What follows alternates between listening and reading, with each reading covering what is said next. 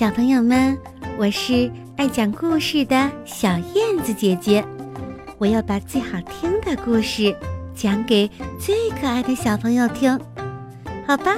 我们准备开始啦。感冒长什么样？小兔子包比正准备出去玩儿，妈妈把他叫住了。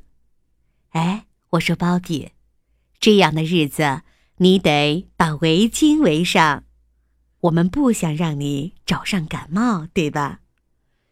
包比给弄糊涂了。妈妈，感冒，感感冒长什么样啊？爸爸正在看报纸，他说：“哦，感冒嘛，感冒就是耷拉着耳朵，红红的鼻子，乱蓬蓬的胡须。”包比跑出去找到朋友们，一起玩得很开心。当他终于意识到他得赶紧回家时，太阳已经开始落山了。包比急匆匆地往前跑着，树木把黑黑的影子投在小路上，天色越来越暗。包比是一只勇敢的小兔子，但是他就突然想起了感冒。他边跑边不止一次的回头看，可是当他看到并没有感冒偷偷的跟在后面时，他这才放下心来。就在这时，旁边农田里传来嗖的一声响，包比紧张的快要喘不过气来。他非常害怕，但是。他可不是胆小鬼。包比小心翼翼的扒开灌木丛中，往里瞧。哇，农田里有一个大家伙，暖塌塌的耳朵，红鼻子，还有哦，对对对，对了，还有乱蓬蓬的胡须。啊，他就是感冒啊！包比可不想让感冒给追上他，他拼命的往家跑。包比，妈妈叫道：“你回来了，我们可真高兴。可是你跑得那么着急，到底出了什么事啊？”“是是是是感冒！”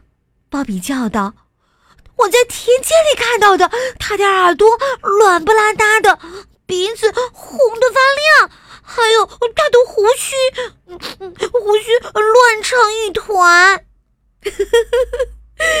包比的爸爸一下子愣住了，然后他咧嘴一笑：“ 那听上去果真是感冒啊，孩子，我们去看看能不能找到他。哎，我们呐，可不能让感冒在这一带出现呢。”于是，小兔子包比和爸爸悄悄地走上那条小路。当他们找到那的时候，包比拉了拉爸爸的外套，用兔爪儿指了指灌木丛。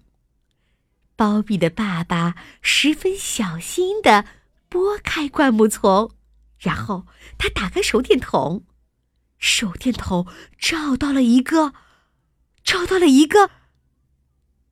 草人的脸啊，原来是农民伯伯放在农田里吓小鸟的稻草人呐！包比突然觉得好多了。在回家的路上，爸爸解释了感冒到底是什么东西。今天晚上。